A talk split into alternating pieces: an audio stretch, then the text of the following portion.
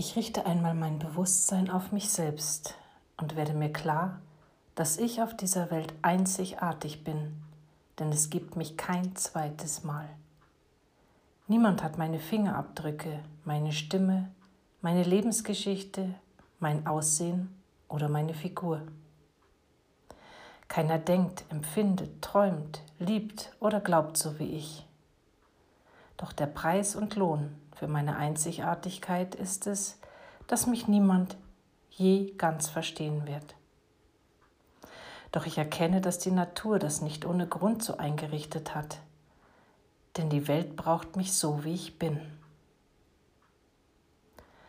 Heute nehme ich mich so an, wie ich bin und erkenne gleichzeitig, dass jeder andere Mensch, jedes Mineral, jedes Tier, jede Pflanze genauso einmalig ist, wie ich es bin und mache mir bewusst, dass alle anderen auch die Berechtigung haben, so zu sein, wie sie sind. Ich achte heute voller Liebe das Recht jeden Einzelnen, genauso zu sein, wie er ist, und denke daran, bin ich friedlich, ist meine Umwelt friedlich. Lächle ich, lächelt die Welt zurück.